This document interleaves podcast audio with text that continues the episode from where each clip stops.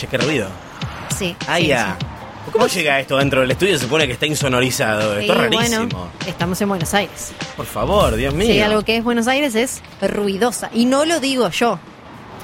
No lo digo yo sola. No, es verdad, claro, sí, vos lo decís, Yo lo lo decimos digo, oh, como el por Dios, el ruido. Lo dice el sentido común. ¿Cómo es el día? ¿Vos te acordás? Fue Tierra del Fuego, ¿es un lugar ruidoso? ¿Ushuaia es una ciudad ruidosa? Cero, cero. Se Cero. cae. Viniste a Buenos Aires y ¿cómo fue tu, tu Lo reacción? odio. Primero, esto es real. Primero pensaba que todo eran tiros porque uno cuando vive en una gran ciudad se acostumbra a que un montón de haya un montón de ruidos que en realidad en otro lado dan miedo, desde gritos cuando estás en un eh, en un edificio alto que te llega todo de la calle, escuchas gritos, golpes, cosas que parecen explosiones, cosas que parecen tiros. Sí, no, no por nada, una consultora neoyorquina acaba de ubicar a Buenos Aires en su top 10, en uno de esos top 10 que no querés estar, no es como un bottom 10, en realidad. Es eh, la octava ciudad más ruidosa del mundo, Buenos Aires.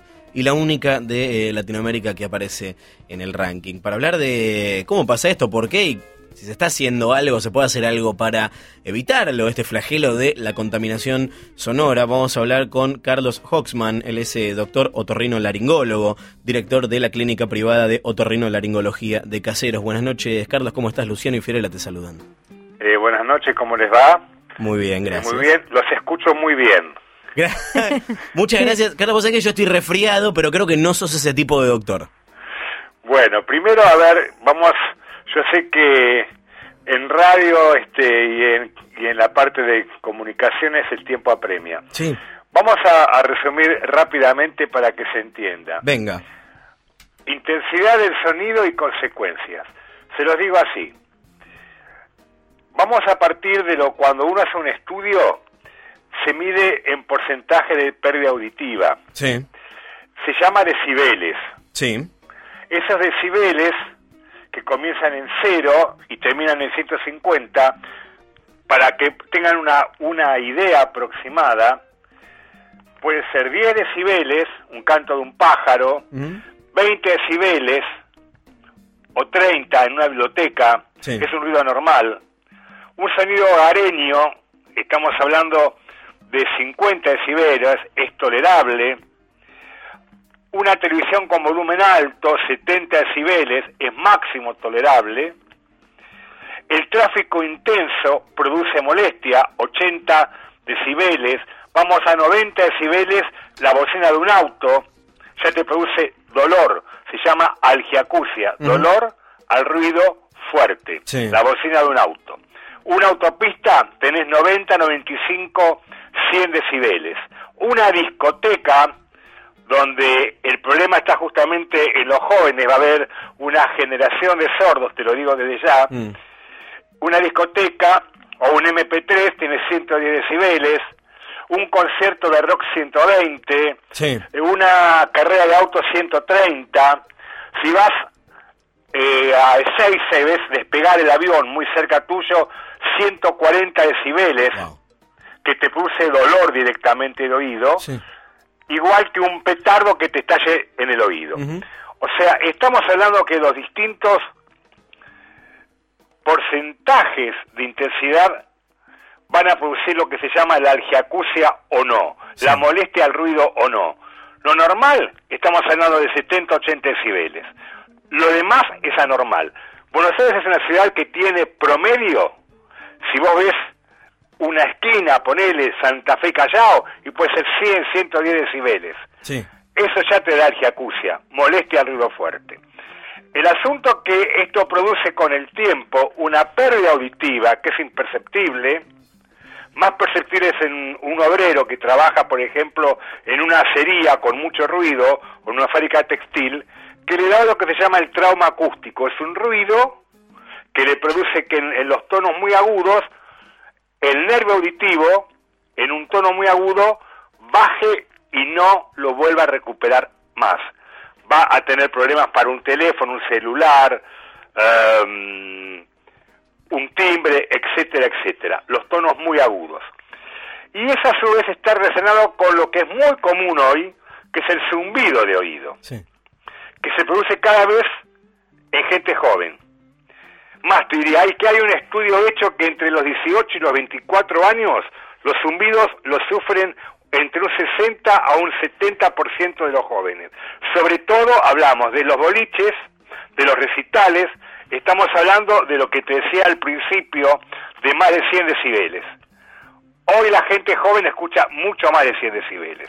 Tengo una consulta, Carlos. Bueno, acá te... te, ¿Está más o menos claro el panorama? Clarísimo. Nosotros eh, trabajamos en radio todos los días, eh, trabajamos con los auriculares puestos y particularmente a un volumen elevado, que si me fijo los decibeles, seguramente eh, me, vas a, me vas a retar. Ahora, hablando puntualmente del, del ranking que indica que Buenos Aires es una de las ciudades más ruidosas del mundo, ¿qué determina que una ciudad califique para este ranking y en el caso de Buenos Aires, por qué entró? A ver, Buenos Aires es una ciudad en donde, por ejemplo, para que tengas idea, en Japón, una de las cosas donde hay una gran concentración de tránsito, mucho más que en Buenos Aires, han puesto en las calles hace muchos años, no ahora, decibelímetros. O sea, ¿qué es un decibelímetro? Es un aparato que te mide los decibeles.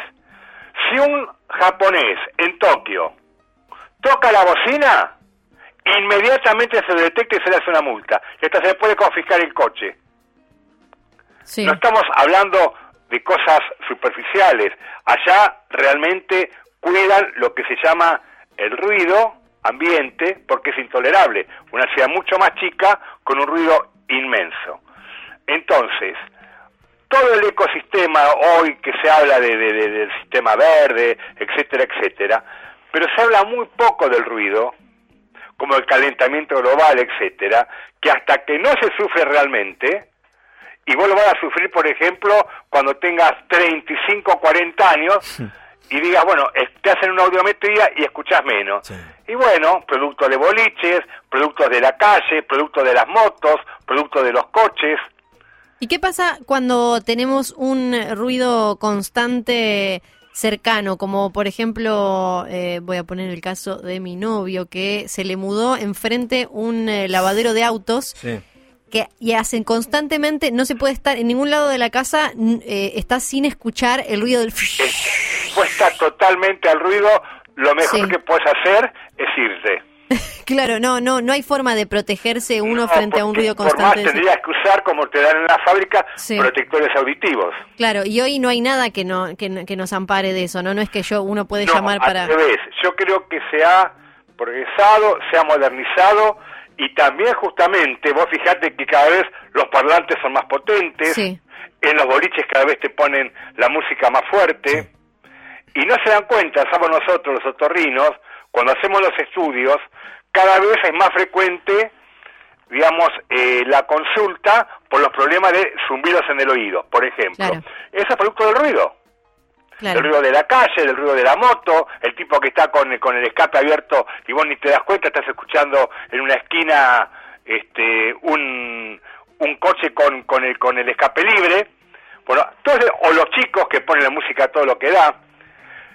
Es un problema de la sociedad en donde Buenos Aires justamente no ha, no ha tomado ningún tipo de prevención, ni tampoco el gobierno de la ciudad, sobre todo acá, el capital, han hecho muchas cosas positivas, pero también toda la parte de lo que no se ve, porque vos podés ver lo que es el, el metro, etcétera.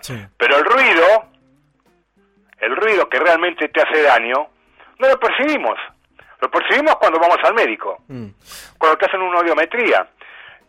Justamente lo que, lo que estamos hablando es que este daño del ruido, como Buenos Aires, que es una de las 10 ciudades este, con, con exposición al ruido muy fuerte, donde no se lo cuida, en Europa se lo cuida muchísimo más, en Latinoamérica mucho menos. Mm. México también es una ciudad que, que, tiene muchos problemas de ruido, pero hablamos de las grandes concentraciones urbanas. Pero si vos te vas a la provincia y te vas a plena, no sé, a La Matanza, a pleno centro, también va a pasar lo mismo. es un problema cultural. ¿Cómo decís a alguien que no mm. toque la bocina?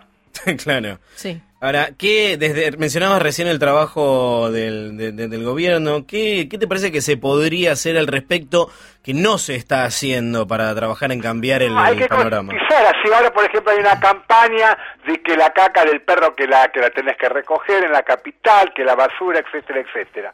También tendrían que hacerse una campaña sobre cómo el ruido modifica la audición pero hasta ahora nadie ha tomado conciencia de eso. Yo nunca lo escuché. Claro. Hablamos a nivel de gobierno. Sí. Por ejemplo, se lo han hecho en Japón, Sí.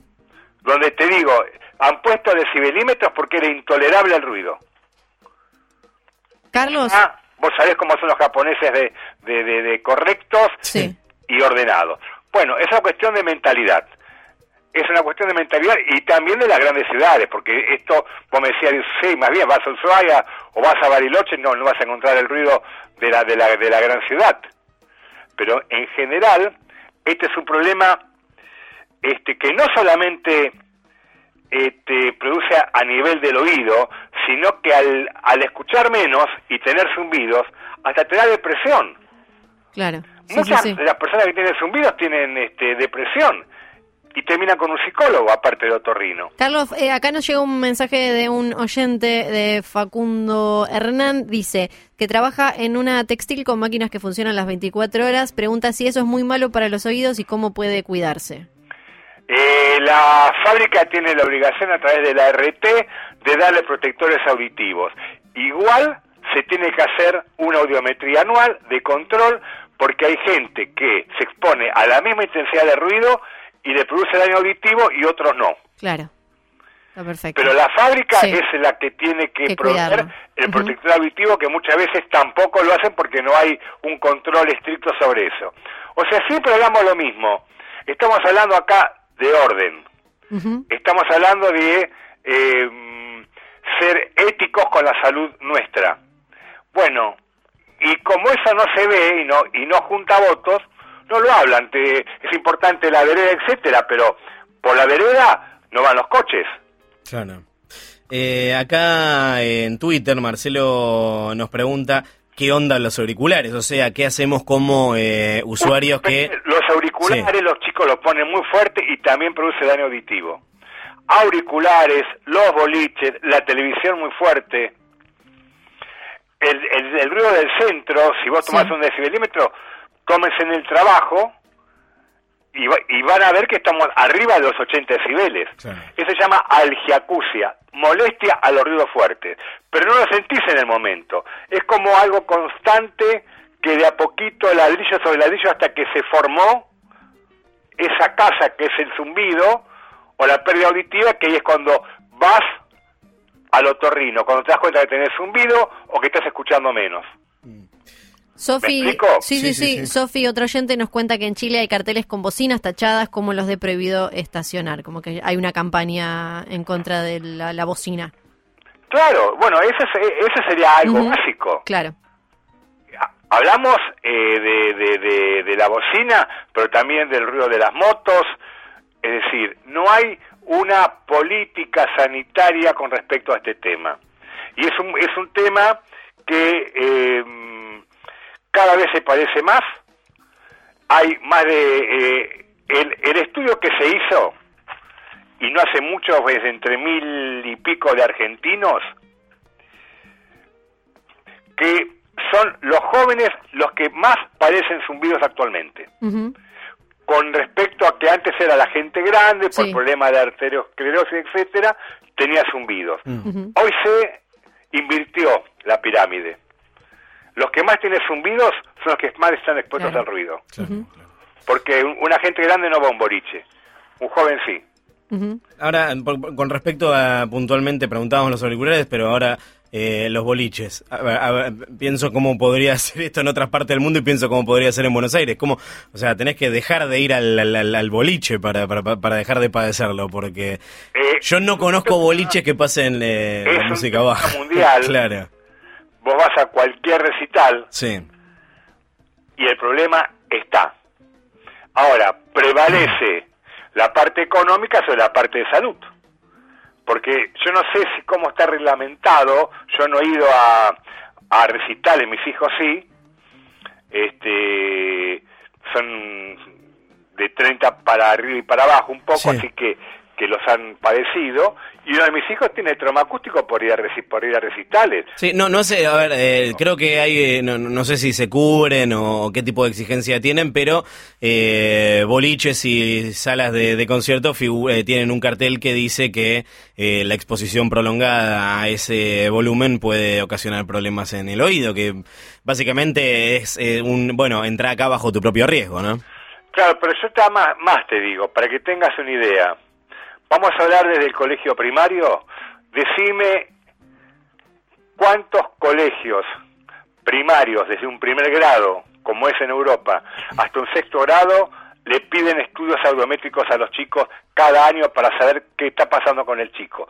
Porque hay chicos que no escuchan porque tienen moco en el oído, ya no es por ruido. Sí. Pero detectar la, la, la pérdida auditiva, que incluye eh, lo que es la hipoacusia que estamos hablando. Estamos hablando, cuando hablamos de, de, de- de- de ruido, hablamos de hipoacusia, disminución auditiva, sobre todo en los tonos agudos. Cuando hablamos de que te da molestia, se llama algiacusia, molestia a los ruidos. Eso ya cuando ya está instalado el fenómeno. Y esa a su vez te da acúfenos, que es el ruido, el ruido de lo que vos quieras. Eh, ¿Cómo se puede, eh, digamos, manifestar? El sonido de la lluvia, se sentir el ruido del mar, pajaritos, un motor, un soplido, un silbido, clic, un mosquito que está revoloteando. Todo eso lo sentís en el oído vos en forma subjetiva y son zumbidos. Y eso es lo que vemos hoy. Porque la gente te manifiesta, siento uno- como un moscardón, siento como un clic. Bueno, eso es irreversible. Mm. ¿Qué hacemos apenas eh, vemos, percibimos que, que aparece? O- ojalá que se haga una campaña un poquito más de prevención para esto, porque no está concientizado el tema. Y es un tema muy importante que ustedes tocaron. Porque así como, como viene la cosa, cada vez va a haber gente que va a tener que usar, digamos, eh, un aparato de audición, digamos, un, este, eh, cual- cualquier tipo de, mm, de ayuda para Sí. recuperar la, la audición, audífonos, Sí. este, que realmente eso va por vejez. Vos perdés la audición y tenés que usar un aparato para escuchar mejor. Pero cada vez hay gente más joven la que lo tiene que usar. Y es un tema muy severo, que no está concientizado. Así que es un tema importante que ustedes sacaron, más importante de lo que eh, sale en general que nunca se habla. Gracias, Carlos, por hacerte un rato para hablar con nosotros sobre este tema tan importante.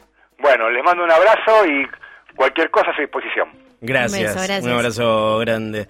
Nos lo contaba el doctor Carlos Hoxman, él es otorrino laringólogo, ¿eh? esa palabra complicada que te forzaban a decir cuando eras chico para ver si te salía y eh, uno estudió tres años de locución solo para poder decirla bien, ¿no, Flor? Cla- yo no estudié eso, así que no. otorrino laringólogo. Otorrino laringólogo. Otorrino laringólogo. Otorrino Exactamente. laringólogo. Y además dirige la clínica privada de otorrino laringología de caseros. Ah.